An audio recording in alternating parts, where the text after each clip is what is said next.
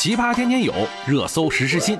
欢迎收听《热搜有话说》，我就是打开天窗说亮话，帮你蹭热点的。想要好声音。今天的热搜呢，可以说是笑话百出啊。怎么说呢？是因为有三条有关于专家的热搜上了榜。第一条是专家不建议年轻人掏空六个钱包凑首付。再第二条呢是专家称买房比租房还划算。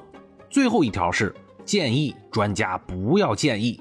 是不是特别神奇啊？然后下方网友一致站队，瞬间把第三条推上了榜一的位置，那就是建议专家闭嘴。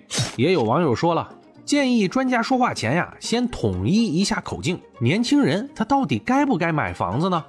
也有网友回复说，你不要对着年轻人说，也不要对着老人说，你去跟房东说，你去跟中介说，你去跟教育局说，入学不一定要有房，先让孩子入学，等有条件再买房。你去跟中介说，我的房子能够短租吗？能够不要押金吗？能够不涨房租吗？道理都懂，都是生活教会的。那么，到底该不该买房子呢？我在这里呢，也给大家个建议。我不是什么专家啊，只是我的个人理解。什么人可以买房子？第一条，不缺钱的，有大把闲钱可以全款买房的，那您尽可以大买特买。第二。三四线城市收入总计十年可以付清全款的，可以买房子。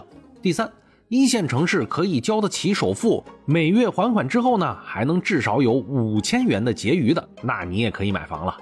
那么，什么人可以选择租房呢？第一，一线城市打拼的外地人，特别是北京、上海打拼的，也没有什么积蓄的，那就不要买房子了，直接租房子就好了。因为一线城市啊，租房成本更低，幸福感更强。否则呀，房贷每个月的压力很大，生活幸福感呢就会很低，而且不能落户，孩子上学等问题呢，它依旧还是永远的问题。第二，工作不稳定，经常更换的，也可以选择租房子，因为如果工作离家太远，有时候啊，房子就会变成鸡肋，把自己给累死。第三，外地有房产的就不要在一线城市买房了，因为二套房首付比例啊，那是非常的高啊，倾其所有那有点不合算了。这个呢是我个人的浅浅的建议，大家有什么不同的意见呢？也可以在评论区我们一起讨论一下。近些年呀，经常看到各种专家说，也不知道是什么专家给的是什么建议，老百姓一看呢就是脑残建议，感觉呀这些专家都是精神病院里出来的一样，信口开河，没有数据，没有调研，没有走访，年龄啊要不就是小的像个毛孩子。要么就是老的感觉说不清楚话，只要话筒一给啊，马上就变成了专家。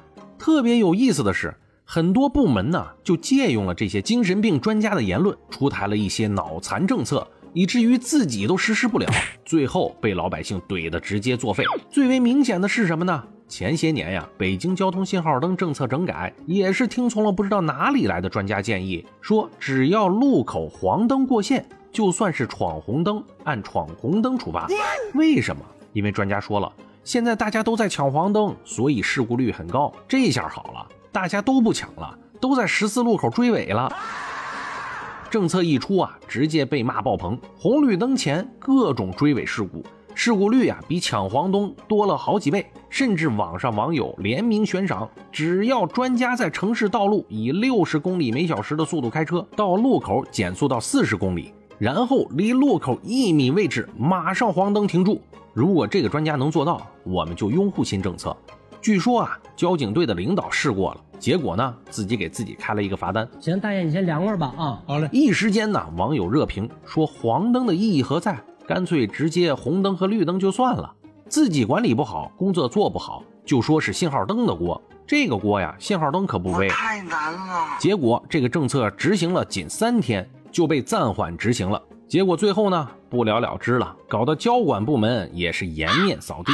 专门查了一下呀，什么是专家？专家是指在学术、技艺等方面有专门技能或者专业知识全面的人，特别精通某一学科或者某一项技能，有较高造诣的专业人士，还应该呀对自己的言行负责，有着行为准则的人。因为你的一言一行都会影响到其他人。那么又查了一下，什么是艺术家？从事艺术创作，并在绘画、雕塑等艺术领域具有杰出成就的艺术工作者，比如梵高、莫奈等等。最近呢，这些专家呢都是各种自封，也不知道都是干过什么。刚刚出道的小孩就得叫老师，然后就自评是艺术家。之前呢看到一篇文章，我觉得还是有点道理。一般专业领域正式工作五年才叫入门，至少工作九年，那才称得上是专家。特殊行业呢，比如说医学等，九年那才叫入门，十五年以上那才可以称之为专家。在这里呢，我们也建议一下，国家能不能够给专家一个评判标准，不要让所谓的各种专家出来闹笑话，搞得好像我们国家没有专业人才一样。好了，今天就说这么多，我们明天见。